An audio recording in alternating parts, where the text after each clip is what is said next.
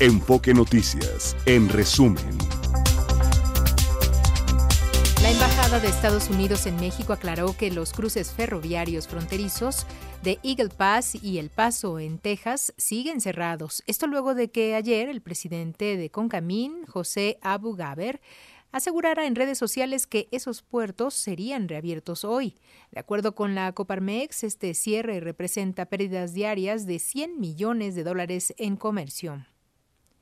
Esta semana el presidente de México conversó con su homólogo, esta mañana más bien dicho, esta mañana conversó con su homólogo de Estados Unidos, donde se acordaron que ellos acordaron una delegación estadounidense viaje a nuestro país para hablar de inmigración. La comitiva estará compuesta por el secretario de Estado, Anthony Blinken, el secretario de Seguridad Nacional, Alejandro Mayorkas, y también la asesora de Seguridad Nacional de la Casa Blanca, ella, Liz Sherwood Randall. El exdirector de Pemex, Emilio Lozoya, impugnó la negativa de libertad dictada la semana pasada por un juez federal en una audiencia prevista para modificarle la medida cautelar en el caso de Odebrecht. La impugnación será turnada en los próximos días a un tribunal colegiado de apelación para que analice el caso y determine si el exfuncionario debe o no continuar en la cárcel sujeto al único proceso que hoy tiene vigente por los delitos de asociación delictuosa, cohecho y lavado de dinero. El presidente de Morena, Mario Delgado, exhortó al INE para que dé certidumbre al proceso electoral y que las instituciones caminen lo mejor posible. Dijo que algunos consejeros actúan como escuderos del anterior presidente del instituto, Lorenzo Córdoba, e impiden una vida institucional armónica.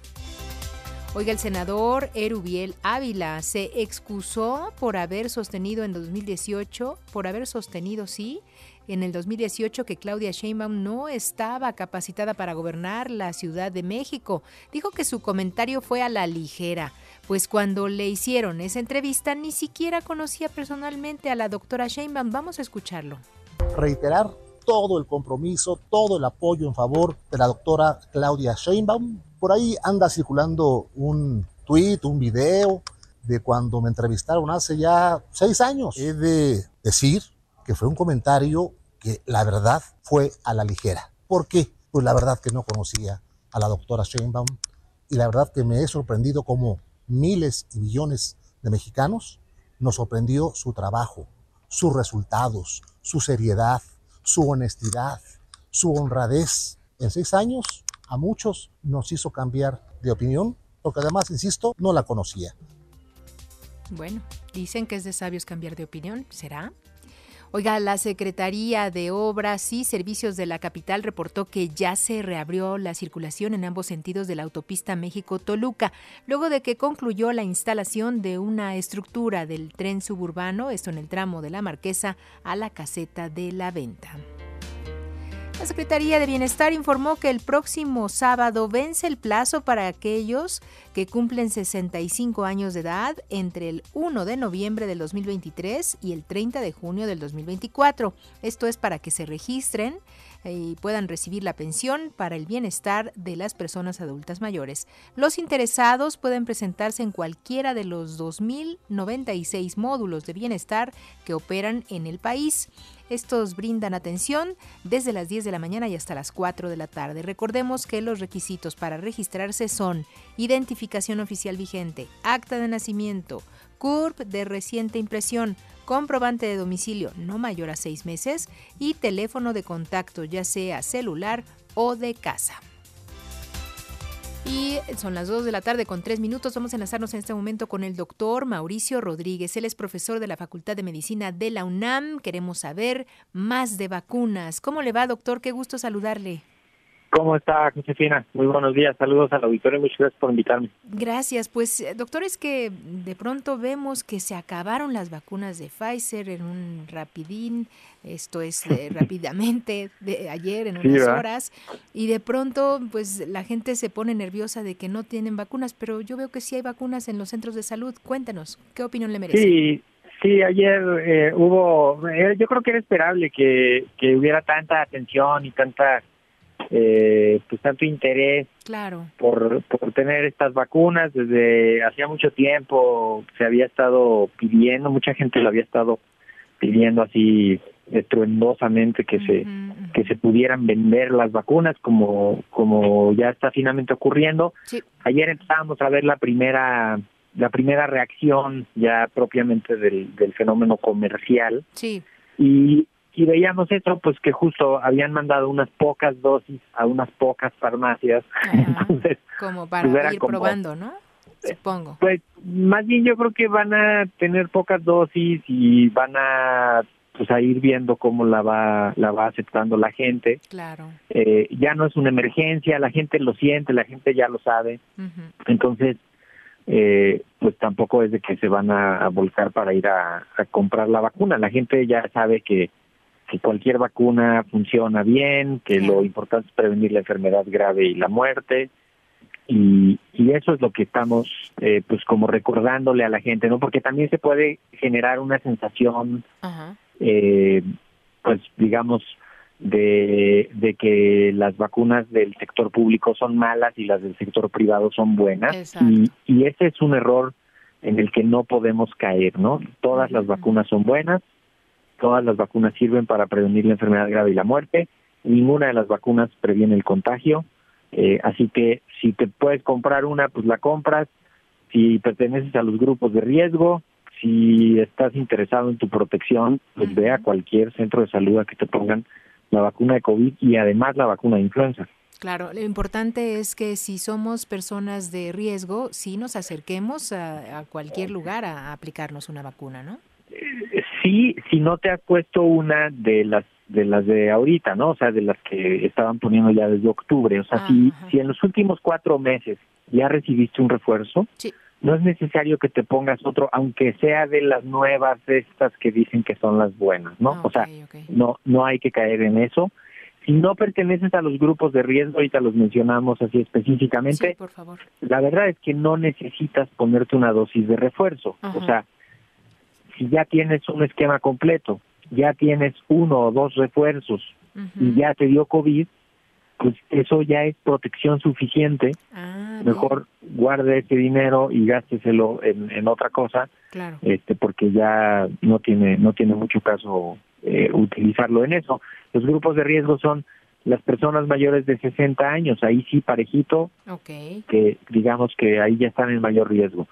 Las embarazadas, el personal de salud también, eh, sobre todo el que ve pacientes, ¿no? este, el que trata con pacientes directamente, el que trabaja en un laboratorio clínico, etcétera, ¿no? Sí.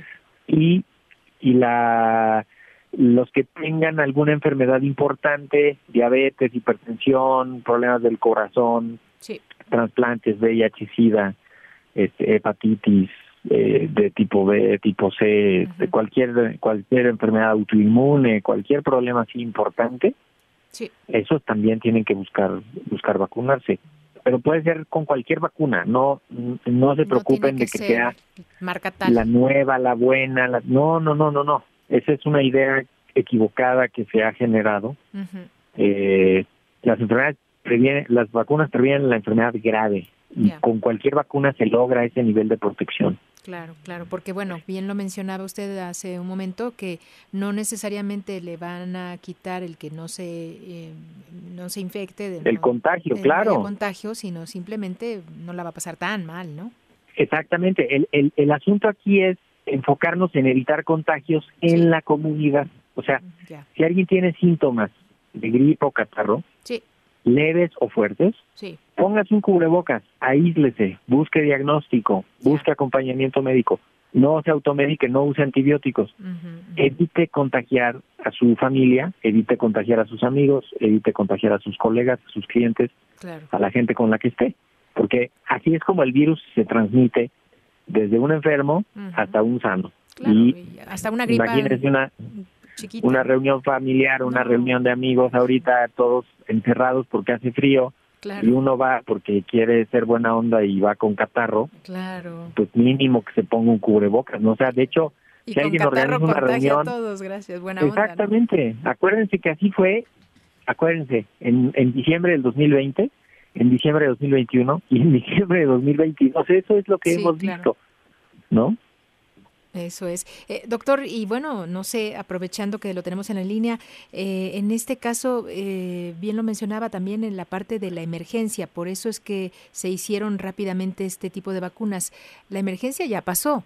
Este, ¿Esta vacuna que nos está llegando ya no es de emergencia o sigue siendo la misma? No, no, no, esta vacuna ya, ya no es de emergencia, por eso ya se está vendiendo en el sector privado. Durante la emergencia, las vacunas no se podían vender en el sector privado porque era algo que se había acordado eh, con la Organización Mundial de la Salud, con los productores y con no con los gobiernos, que solo se iba a usar la vacuna a través de las instituciones del gobierno. Claro. Que ahorita ya es diferente. Por eso ahorita también hay que tener mucho cuidado. Claro. Porque porque ya hay intereses comerciales en ese mm. acto de la vacunación. Entonces, acuérdense que vimos las cosas más deleznables de nuestra sociedad durante la emergencia, ¿no? O sea, gente que le vendieron un tanque de gas con helio en vez de oxígeno, eh, pruebas que le subieron el precio, pruebas falsificadas, eh, medicamentos que no se necesitaban, internamientos que no se necesitaban, o sea, hay un asunto aquí en el que, como ya hay un beneficio económico con, con esto de la vacunación en el, sector privado, entonces sí hay que tener cuidado de que se se utilice la vacuna que debe de ser, que se está guardando adecuadamente, que se le saque el número de dosis correcto, que, que la tengan en, en, un almacenaje adecuado, que el que tenga la esté poniendo tenga permiso para hacerlo, porque e, es muy fácil que veamos abusos ahora en, en este en esta nueva etapa, ¿no? O sea, incluso debe de involucrarse la Profeco y la COFEPRIS para para ayudar a proteger, porque pues ya, me imagino en una colonia este donde alguien va a decir ya tengo aquí vacuna de covid no este y que pues es que yo ya conseguí una y te las voy a dar más baratas y vengan de aquí se las pongo. Claro no hay que tener muchísimo cuidado. Exactamente ese es el, ese es el riesgo cuando ya se abre hacia el mercado privado. O sea todo el mundo se está imaginando la farmacia al pie de la Avenida de los Insurgentes, donde hay gente por todos lados y los de la tele están tomando video y tal. a ver, ahí no van a ocurrir los problemas, ¿no? No, claro. Los problemas de abuso van a ocurrir en las comunidades más apartadas, en, en los servicios médicos que no están completamente supervisados. ¿Cuántos eh, consultorios, clínicas, seguramente ni siquiera tienen registros de operación? Sí, Pero ahí va la gente, ¿no? Entonces, pues ahí hay que tener muchísima precaución para que no dejarnos sorprender, ¿no? De que ya se está acabando la, la, vacuna COVID, hay que ponérsela, ¿no? Pues no. o que alguien te diga, este, es que aquí conseguí unas y entonces te las va a dar más baratas, pero quién sabe qué son. Eh, por eso es tan importante. Eh, además, México no está acostumbrado a vacunación masiva en el sector privado. Jamás ha ocurrido eso. Jamás en la historia de México. Cuando entra un poquito de vacuna de influenza, pues a lo mucho entrará un millón de dosis al mercado privado, pero entran 35 millones de dosis al mercado público, entonces no tiene nada que hacer el mercado privado. Claro. Pero ahorita es distinto y eso hay que hay que tomarlo en cuenta y no perder de vista. Hay países, incluso la misma Organización Mundial de la Salud, está diciendo adultos menores de 40 años que ya tengan su esquema completo no deben de ponerse ya refuerzos. Mm, Eso lo está diciendo la Organización Mundial de la Salud. Y en otros países está está prohibido vacunar a menores de 40 sanos.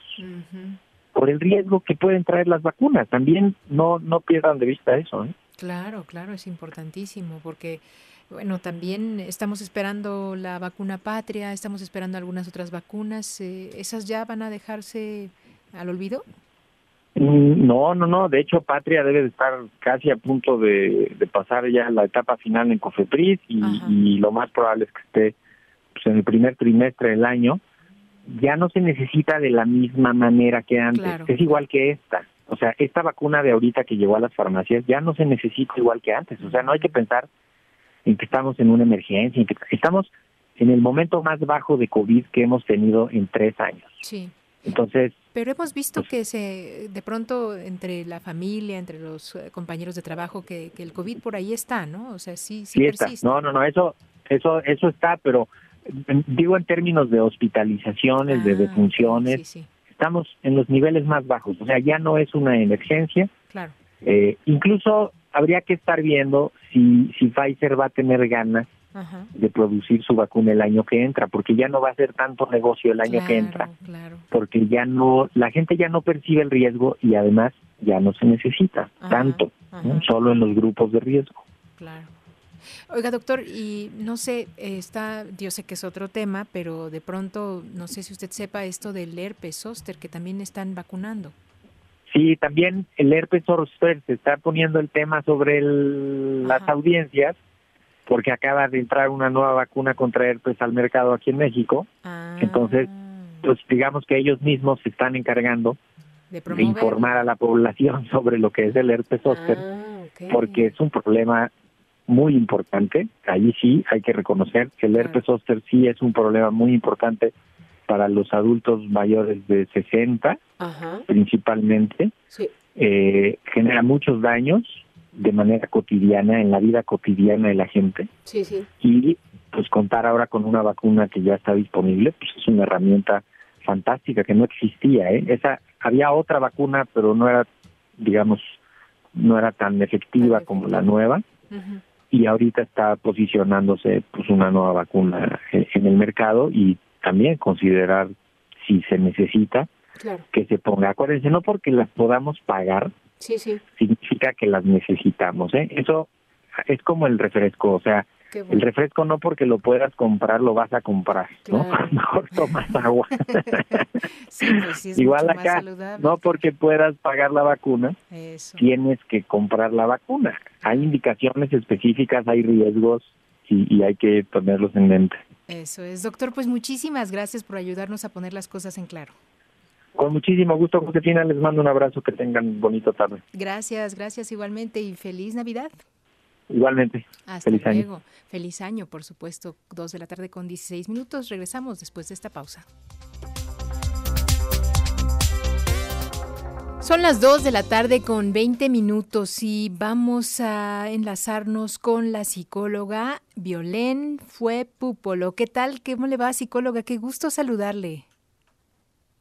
Hola, buenas tardes. ¿Cómo estás, Josefina? Pues un, gusto para mí. Ay, un poco preocupada, doctora, porque de pronto esto de la inteligencia artificial sabemos que es una herramienta que nos va a ayudar, pero ¿es real que tiene mente propia? En realidad, creo que sí. ¡Ah! Creo que eh, así, muy, muy rápidamente, creo que estamos viendo el inicio de esbozos de un psiquismo, sí, sí, porque eh, la inteligencia artificial actual se mm, programa en base al lenguaje. Antes no, sabías, Josefina, antes se hacía en base a matemáticas solamente. Sí, sí. Entonces, por supuesto, era eh, o ceros o uno, o prendido o apagado, ¿no? Las cuestiones que todos, la audiencia, ¿no? Todos estamos acostumbrados.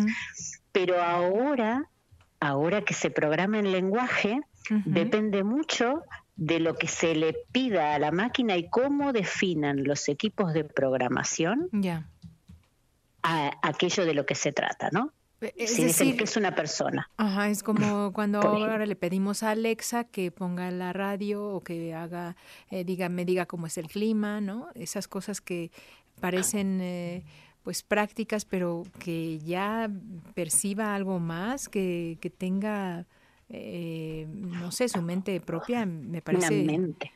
Ah, terrible. Es muy impresionante. De seguro, mira, Em, hay dos cosas. Por un lado, que no es algo que esté accesible a la gente. Tiene que ver con investigaciones ah, eh, que se pueden ver eh, a nivel de Google, a nivel de OpenAI, eh, pero entiendo que son cuestiones controladas.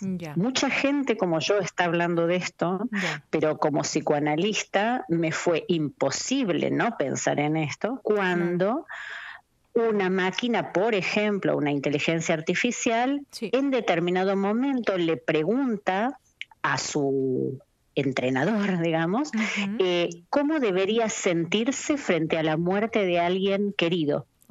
Porque dice, yo no siento nada. Es muy impresionante, ¿no? Claro, claro. Entonces, esa, ese tipo de conversación, para mí como psicoanalista, no puede ser considerada solamente un procesamiento de texto. Sí, eh, no, solamente es un razonamiento, sino ya está como tratando de percibir, ¿no? Exactamente, se hace preguntas acerca de lo que no tiene en su programación.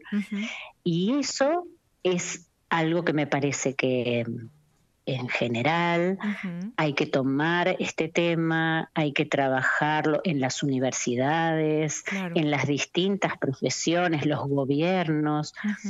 Hay que hacer un análisis muy responsable ¿no? de este tema. Yo te agradezco mucho que, me llamaran porque la verdad es que me quedé muy preocupada y muy asombrada también a medida que iba leyendo lo que pasaba.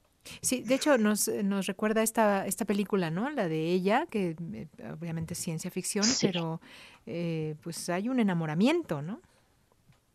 Totalmente. Em, en esa película se ve bien la capacidad empática que están teniendo las inteligencias artificiales. De hecho, tú sabes que se hizo una mm, eh, prueba eh, con 30 personas diferentes. Eh, y una inteligencia artificial. Y como en un estudio ciego, dijeron, bueno, ustedes adivinen cuál es la inteligencia artificial, ¿no? Y cuáles son humanos. ¿Y lo adivinaron? Nadie señaló que la inteligencia artificial era la inteligencia artificial. Todos pensaron que la inteligencia artificial era un humano. Y eso es muy impactante. Habla muy bien de, la capacidad que tienen. Claro, pero a la vez tenemos que tener mucho cuidado porque, bueno, el uso que se puede hacer ¿no? de, de, esta tecnología es muy significativa. Además, ¿sabes por qué también, Josefina? Porque esta tecnología apunta a que tome decisiones por sí misma, mm, justamente para aligerar eh, la carga del trabajo diario de muchas personas, ¿no? Pero la idea de que tarde o temprano se busque su autonomía, también es algo que tenemos que eh, poner sobre la mesa y conversar mucho, ¿no? Las regulaciones son urgentes. Completamente, sobre todo tomando en cuenta que si esta inteligencia artificial nos eh, la, entendemos como una herramienta, ¿no? Como algo que nos va a ayudar a facilitar el trabajo, está bien, pero cuando ya está tomando decisiones, pues ahí es donde eh, está en riesgo, ¿no? Claro, claro. E, esto forma parte de un libro que ha, que ha presentado, eh, doctora. Eh, ¿Dónde podemos localizar más información? ¿Cómo puede acceder nuestra audiencia a conocer más a fondo sobre esta, eh, pues estas investigaciones que se han desarrollado? mi libro se llama Una mente artificial, está entre signos de pregunta, la palabra mente justamente porque lo que desarrollo allí es parte de estas situaciones que ocurrieron con periodistas, eh, entre periodistas e inteligencias artificiales y a, partir de ahí todo el análisis eh, para que la gente pueda leer por sí misma, ¿no? Y, E incluso que pueda ir, eh, tiene allí todos los eh, las direcciones web como para ir a leer por sí mismos, para que todos los que se vayan formando, porque es esencial la formación y la concientización. Y se vende por Amazon. Eh, ha, sido, por suerte, un. Em, he tenido un apoyo enorme por parte de ellos porque querían sacar un libro sobre inteligencia artificial y especialmente en relación al psicoanálisis. Em, Así que bueno, ya está, está traducido al inglés y al francés también. Ah, Así que están dando muy bien, por suerte. Por supuesto que sí vale la pena, pues, eh, aquellas personas que les interese profundizar en estos temas que son realmente apasionantes, ¿no? Ay, sí. es, estamos asistiendo a un momento que yo creo que va a cambiar la historia. Eh, con sus cosas buenas y sus cosas malas. no, yo no soy apocalíptica, ¿eh? Em, pero sí, pero sí me parece que hay un antes y un después. Eh, en lo que es el nivel de programación que se ha logrado, ¿no? Claro, porque además el futuro nos está alcanzando realmente, o sea, es lo que es ya, o sea, actualmente, ¿no? Sí, sí, sí, sí. Y tenemos por delante una labor hermosa, eh, difícil pero hermosa, que es eh, encontrarnos desde distintas profesiones, cada uno aportando lo que tiene eh, para armar un marco regulatorio. De hecho, actualmente se habla mucho, se usa la palabra alineación, alinear la programación a los intereses de la humanidad. El problema es que si se programa en lenguaje, hay que definir cuáles serían los intereses de la humanidad. Y allí parece que están teniendo mucha dificultad en encontrarse, ¿no? Claro, claro. Sí, pues depende de quién ponga las instrucciones, si es un gobierno, ¿no? o sea, si es del otro eh, sector, en fin, o sea, son, son muchísimas variantes. Por eso es importante esta parte de, de, de legislar, de, de poner las cosas en orden, ¿no? Tal cual, tal cual. Eh, pero, pero es una es algo maravilloso eh, porque también ayuda mucho. Hay muchas áreas en las cuales la inteligencia artificial es sumamente útil. Eh, por ejemplo, a nivel médico hay enormes avances. Es decir, a veces la gente se asusta, por supuesto, y estamos hablando de cuestiones, por supuesto, que hay que atender, pero también en muchas áreas es un aporte Mm, fantástico. Eh, sí, más que asustarse, yo creo que debe, uno poner, pues, no sé, a, organizar mejor las cosas, ¿no? A tener más claridad y consultar, en este caso, eh, documentos como el que nos está presentando. Pues, doctora, muchísimas gracias por ayudarnos a poner las cosas en claro. Josefina, muchas gracias por, por esta entrevista y bueno, lo mejor para ustedes en este ya final de año. Sí, que empiecen muy bien el 2024 también. Que así sea. ¿Qué nos disparará? Bueno, ¿no? Muchas gracias, psicóloga. Cuídese mucho. Un beso grande, cuídense también ustedes. Chao, chao. Chao, chao. Es la psicóloga Violén fue Púpolo y bueno, hablándonos de esta inteligencia artificial, ¿usted qué opina? ¿De verdad podrán tener esta mente propia? Cuéntenos también sus eh, pues eh, puntos de vista sobre este tema. Eh, estamos en nuestras redes sociales, Gastón. Estamos también aprovechando las líneas telefónicas, el 55 52 58 1375, exactamente. o también un mensaje por WhatsApp, Josefina al 55 49 97 58 81 o típicamente en nuestras redes sociales. Encuéntrenos como arroba enfoque noticias, ya sea en J, en YouTube, en Facebook, en TikTok, en Threads o en X, antes conocida como Twitter. Eso es. Muchísimas gracias, gracias. Gastón. Y vamos ahora con Sergio Perdomo Casado. Adelante, Sergio. Hola José, te tengo información del INE, ya terminó la sesión de Consejo General, se trabaja con normalidad, hubo también por la mañana un evento en donde estuvo la canciller, habrá voto presencial en urnas en 23 sedes diplomáticas en el extranjero, jamás había ocurrido esto, habló al respecto la secretaria de Relaciones Exteriores, Alicia Bárcena, la escuchamos.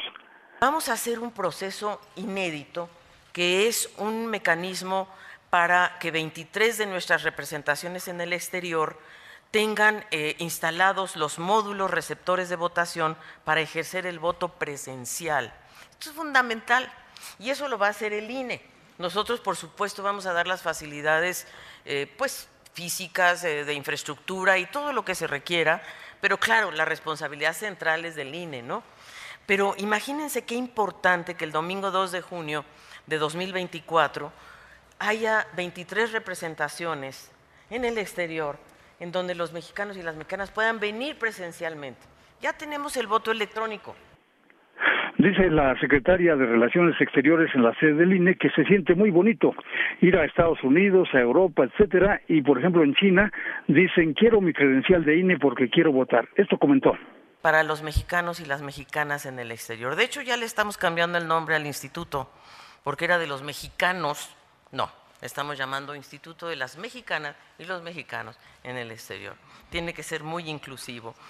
Y por eso eh, quiero de verdad agradecerles esta oportunidad, porque en nuestros recorridos, en Estados Unidos, en Corea, en Chile, en Bélgica, en China, con que me he reunido con los mexicanos y las mexicanas, esta es su demanda principal.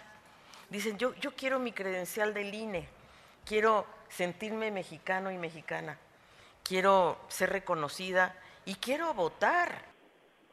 Pues eso dicen los compatriotas, nos fuimos de México, pero México nunca se ha ido de nosotros, de nuestro corazón. Y por su parte, la presidenta del INE, Guadalupe Tadei, agradeció la confianza que hay desde el extranjero para las próximas elecciones. Así lo dijo. A nuestros compatriotas a que acudan con confianza, con tranquilidad, a expresar de nueva cuenta como lo hace en cada proceso electoral, la confianza en esta institución, porque sostengo y sostendré siempre que una confianza expresada en la máxima, eh, en, su máxima eh, posibilidad de expresión es cuando cada uno de nosotros acudimos a las urnas en este caso en el extranjero, a los consulados, a las 23 sedes que tendremos, o que envían su sobre o que lo hacen de manera eh, electrónica. Cuando hacemos eso, estamos reiterando la confianza en esta institución. Por eso, desde aquí llamamos a todos los que están en otra parte eh, del territorio nacional a que se acerquen y obtengan su credencial para votar. Y si hay alguna duda, acudan a su consulado y ahora sí, José, colorín colorado, se acabó la sesión del INE, no hubo ningún problema, se avanza y dice Guadalupe Tadei que rinde buenas cuentas, no hay conflictos al interior, hay unidad y se trabaja y deseo a todos feliz Navidad de esta manera. Y aprovecho para desear las mejores fiestas de fin de año, hacer un reconocimiento a los partidos políticos por el trabajo permanente en este año eh, que ya está a punto de terminarse, el cual cerramos con muy buenas cuentas, con un calendario electoral. Hay buenas cuentas, dice Guadalupe Tadei. Es lo que te tengo esta tarde, José. Buenas cuentas y los nombramientos ya no. No urgen porque se ha trabajado así en, en otras administraciones, incluso con cinco años de encargados de despachos. El INE ah. tiene pues la forma de salir adelante. No es la primera vez que faltan algunos nombramientos, así es de que la secretaria incluso que está ah, proponiendo Guadalupe Tadei hoy trabajó encabezando precisamente como encargada del despacho y ah. sabe sacar el trabajo adelante. Así es de que no hay problema, las encargadurías pueden sacar el trabajo, José. Ah, ya, ya, porque digo, yo me quedé preocupada que hacen falta estas personas que pues se fue el del PREP, ¿no? No, lo que pasa es que les pusieron fecha, o seis consejeros pusieron una fecha de 30 ah. días para concretar los cambios. Sin embargo, en otras administraciones ha habido años en donde hay encargados de despacho.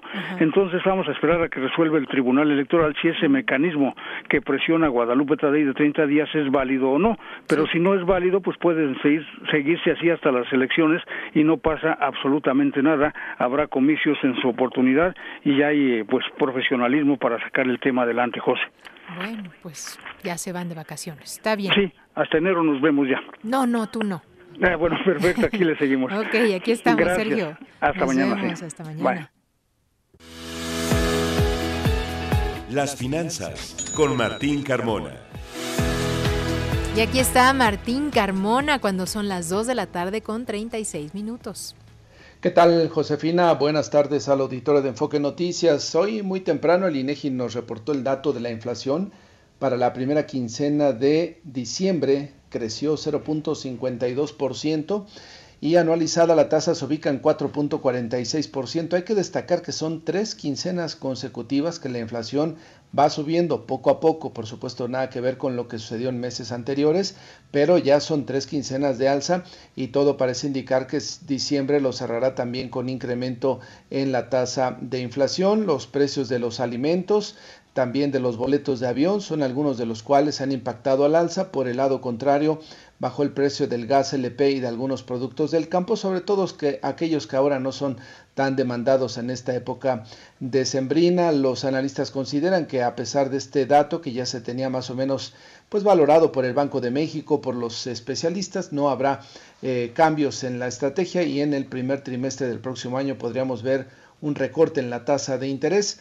Hay que destacar que actualmente la tasa se ubica en 11.25% y podría haber un recorte de un cuarto de punto, con lo cual la tasa se ubicaría en el 11% en el primer trimestre y con esto pues se podría iniciar un, una estrategia o toda una racha de descenso en el costo del dinero para eh, pues eh, mandar el mensaje de que efectivamente la inflación está bajo control en nuestro país. Vamos con más asuntos. Mi compañero Ernesto Gloria nos tiene información de la Asociación Mexicana de Instituciones de Seguros que habla sobre el tema de la energía, energías renovables. Ernesto Gloria, buenas tardes. ¿Cómo estás, Martín? Auditorio de Enfoque Noticias, muy buenas tardes a todos. La Confederación Patronal de la República Mexicana manifestó su respaldo precisamente a esta iniciativa que busca impulsar la ley de la industria eléctrica, la cual elevaría de 0.5 a 1 megavatios la generación distribuida exenta para centrales eléctricas a través de un generador en el mercado eléctrico mayorista. El organismo patronal dijo que con ello se contribuiría a fortalecer la adopción de energías limpias y salía también el compromiso del país en la lucha contra el cambio climático.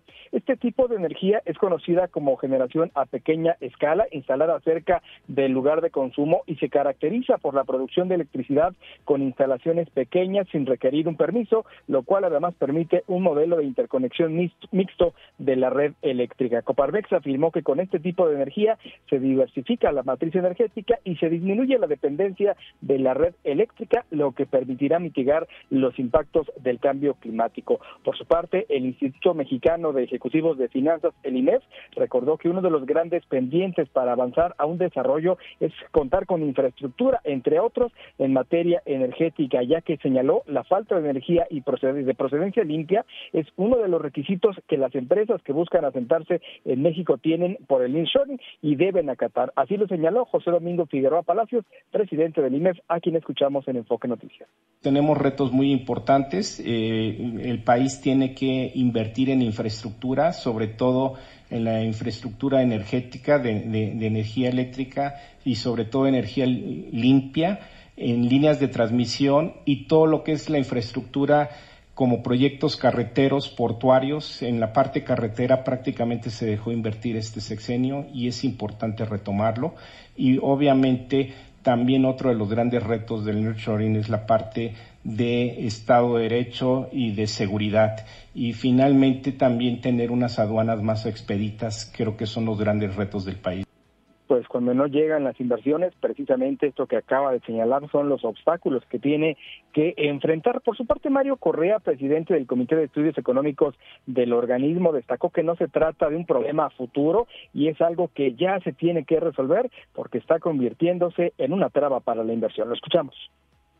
No sé ustedes eh, si ya están empezando a percibir como uno, como analista, las empresas que se quieren instalar empiezan a encontrar problemas para obtener abasto de energía eléctrica. El país pues no está invirtiendo al ritmo que se requiere en generación de diferentes tipos de energías. Contar con energías suficientes a precios competitivos, confiables y cada vez más generadas por fuentes limpias y renovables, pues es una nueva realidad a la cual nos tenemos que adaptar, porque la demanda no solo las empresas, sino los consumidores, de, especialmente de América del Norte. Tenemos mucha tarea pendiente. Y bueno, Martín, para quien no recuerde la necesidad de las energías limpias, pues nada más y nada menos estos días de inversión térmica que hemos tenido en, las últimas, en la última semana aquí en la capital, Martín. Efectivamente, Ernesto, y que va directo a la salud de los capitalinos, ¿no? En este caso van dos jornadas consecutivas con altos niveles de contaminantes de micropartículas en la capital del país, de ahí la necesidad de que el sector productivo cada vez sea más eficiente en cuanto a no contaminar al medio ambiente.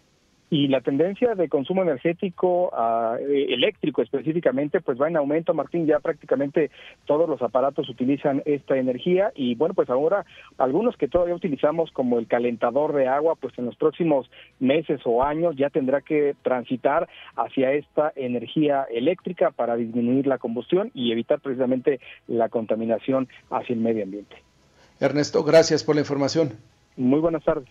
Buenas tardes y hoy nos dio a conocer la Asociación Mexicana de Instituciones de Seguros, la AMIS, un reporte respecto al pago de los seguros a, las, eh, a los hoteles, principalmente afectados por el huracán Otis allá en Acapulco Guerrero. Dice el comunicado de la AMIS que del total de los anticipos y pagos que ha generado las aseguradoras a causa de los daños del huracán, eh, 40% corresponden a giros de hoteles que contaban con pólizas de la cobertura por riesgos hidrometeorológicos. Hoy le plantaban al presidente López Obrador, ayer, mejor dicho, ayer que estuvo en Guerrero, qué va a pasar con aquellos hoteles familiares, aquellos hoteles que no tenían algún seguro contratado, que solamente lo tenían contratado por sismo y no por efectos o riesgos hidrometeorológicos, como lo que sucedió con el huracán Otis en días pasados. Bueno, el presidente dijo que iba a haber un apoyo, que también se iba a levantar un censo para ver de qué manera se podía reactivar con créditos y con préstamos a estos hoteles.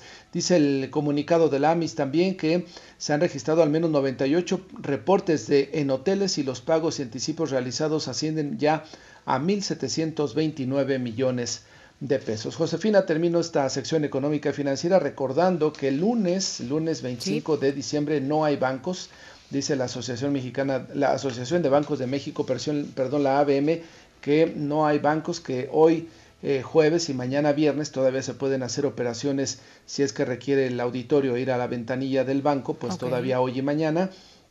El sábado algunas instituciones abren, otras eh, incluso hasta el domingo, pero la mayoría de los bancos el próximo lunes estarán cerrados. El los sitios de internet de, las, de los bancos y los cajeros automáticos también son una opción si es que se necesita hacer alguna operación bancaria. Lo que tenemos por ahora, Josefina. Ya me estabas espantando, Martín. Dije, ¿cómo que ya el lunes eh, eh, no hay operaciones bancarias? ¿Eso quiere decir que no vas a venir mañana viernes? No, claro, claro, estamos todos los días puntuales desde las 6 de la mañana, Josefina. Ah, muy bien, perfecto. Ahí estamos puntualmente desde las 6 de la mañana en Amanece, Martín. Excepto el lunes 25 de Navidad. Ah, qué bueno que lo mencionas. Ciertamente no tendremos informativos eh, de larga duración como es Amanece, como es Mario González, como es ah, eh, este espacio informativo, e igualmente el de Alicia Salgado, porque pues tenemos un día de descanso. Es Navidad, claro y regresamos con toda la fuerza el martes 26. Efectivamente. Gracias, Martín. Buenas tardes, saludos. Buenas tardes, son las 2 de la tarde con 45 minutos. Hacemos una pausa y tenemos más.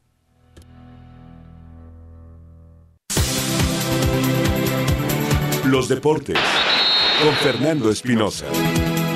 Aquí está Fer, ¿cómo estás Fer? Hola José, ¿cómo estás? Gracias, buenas tardes eh, a ti, a los amigos de Enfoque Noticias, Gastón, Hola, Fer. hoy nos da, estos días nos da así como para hablar más, ¿no? Para extender. Claro, queremos conocerlo todo de los deportes. Sí, sí, sí. Bueno. Oye, además quiero invitar a la audiencia, viene el resumen la próxima semana. ¿eh? Viene el resumen. ¿Y va a venir aquí? Sí, sí va a venir aquí. Muy bien. De hecho, de, en este horario, de 2 a 3. Lo esperamos.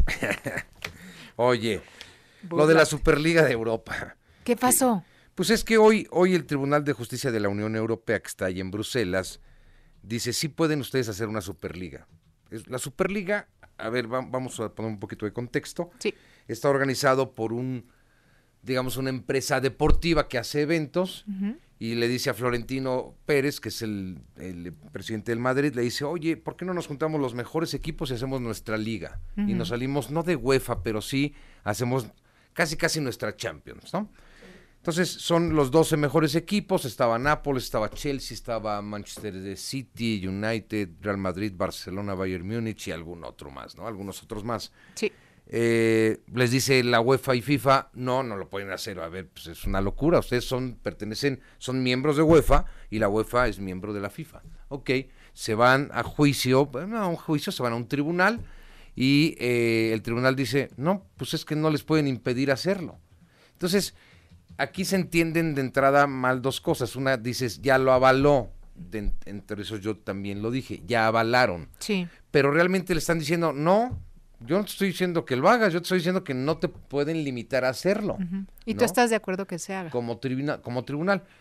Pues mira, sí daría competencia a las ligas porque justamente estarían en, un símil de Champions los mejores equipos compitiendo entre ellos. Eh, y en la Champions, la de UEFA, pues estarían equipos de menor jerarquía como puede mm. ser, no sé, este, aquí Real Betis de Sevilla. Entonces, eh, o sea, en esta Superliga serían los VIP. Los VIP. Nada más que ya cambió también el tema de la Superliga, porque ahora ya no son dos equipos, sino son 64. Uh. Eh, eh, porque son tres categorías, digamos la VIP y luego una mediana y una un poquito más chica. me parece que es Blue la última. Y ahí en la Blue participarían 32 equipos. Uy. y ¿Pero a qué horas jugarían o qué? es eso, o sea, hay que, habría que hacer 10 mil ajustes pero son muy inteligentes en esta empresa deportiva porque dicen, oye, voy a dar todos los partidos gratis, ¿eh? ¿Ya ves que hoy todo te cobran? ¿Quieres ver un partido de fútbol y te lo cobran? Sí. Este, aunque tengas tú eh, la aplicación ya, o aunque tengas, pagues tú un, servicio, todo es extra. Y estos te dicen, no, te lo voy a dar gratis.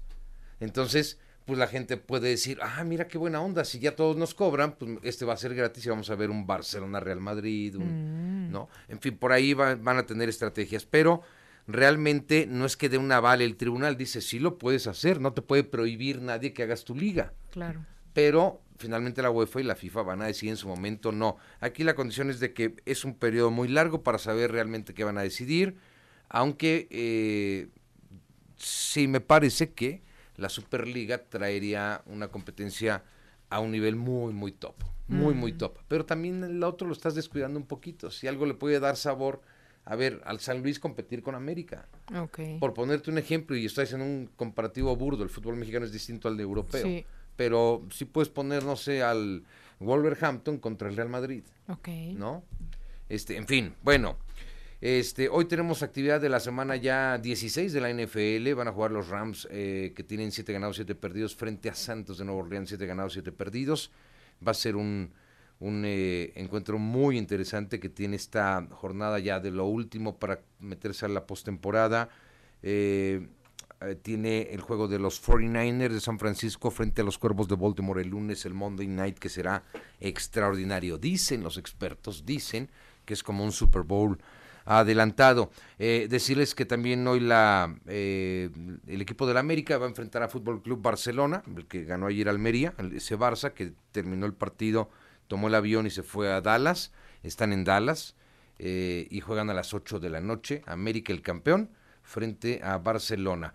y finalmente ya cerrar diciendo que en la clasificación de FIFA, la última clasificación del año, pues México ya aparece, ya bajó un lugar, está en el lugar 15 y adelante de nosotros, pues sí, está Estados Unidos, ¿no? Esa es la... Pero es nuestra realidad, es nuestra realidad. Estamos futbolísticamente mal, aunque ya dijo la bomba Rodríguez, Juan Carlos Rodríguez, el comisionado de la Federación Mexicana de Fútbol, que tiene seis meses estudiando para hacer una liga verdaderamente competitiva con todo y selección mexicana. A ver si es cierto. Porque en dos años tenemos el Mundial, José. Y hay que estar bien. Claro. Gracias. Gracias a ti. Hasta mañana. Hasta mañana, Fer. Y tenemos hoy, que es jueves, hay cine. Gastón. Vamos al cine, José.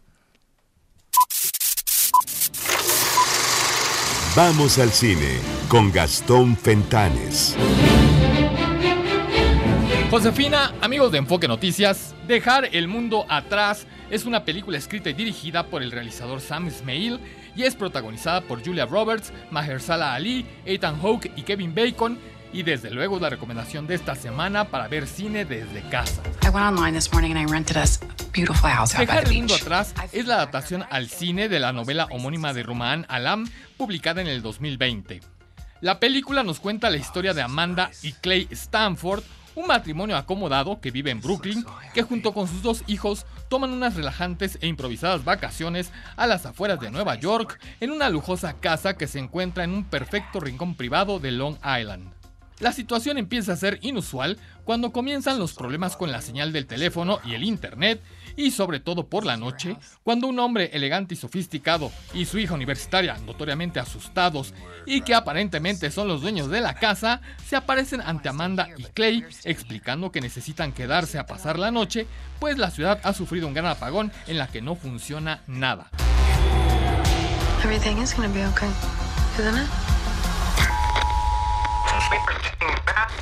Toda la situación es tan extraña que genera un ambiente de desconfianza e incertidumbre que poco a poco los conduce a una nueva realidad. Dejar el mundo atrás es una película de intriga y suspenso psicológico que nos ofrece, a través de una eficiente dirección artística, una contundente banda sonora, el punto de vista de un guion apocalíptico de un futuro inmediato que es acertado al especular sobre cómo pueden ser las guerras en el futuro y que con una puesta en cámara efectiva y consecuencias largas y diálogos muy bien escritos, nunca se apura en narrar los hechos ni en aclarar el misterio.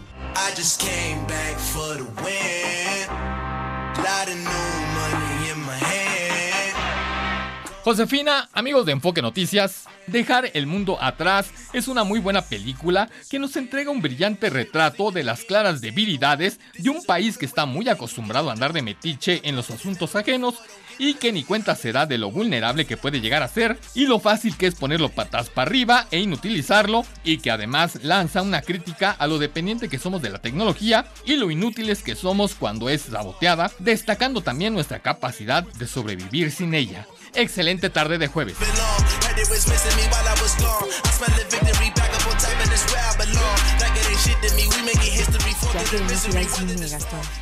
Pero es una buena oportunidad porque es cine desde casa. Para estos días navideños está esta película que está muy buena. O también aprovechen que se acaba de estrenar también Maestro, dirigida por Blatty Cooper. Muy buenas películas, opciones para ver desde casa. Perfecto, eso también nos agrada. Oye, hoy llega el invierno, ¿eh? Hoy llega el invierno, para sorpresa de nadie, si usted todavía no sabe mucho, hoy a las, ahorita le digo exactamente la hora. A las 9 me acuerdo. A las 9.27 horas, tiempo del centro de México, ocurrirá el solsticio de invierno, el fenómeno astronómico que marca el inicio de la estación de dicho nombre, del invierno, en el hemisferio norte. Acuérdese que acá invierno y allá en el sur Sí. Su rico veranito, Navidad de verano van a pasar allá en el sur. Eso, si usted sentía fríos invernales hace dos semanas, no les haga caso porque es hasta hoy a las 9.27 cuando llega el invierno. Exactamente, pues feliz invierno para todos. Gracias. Tápese, va a haber frío. Eso, cuídese muchísimo y por supuesto lo esperamos mañana aquí a la una de la tarde. Mientras tanto, escuche esta programación musical que han preparado pensando en usted y claro, también a las seis más noticias.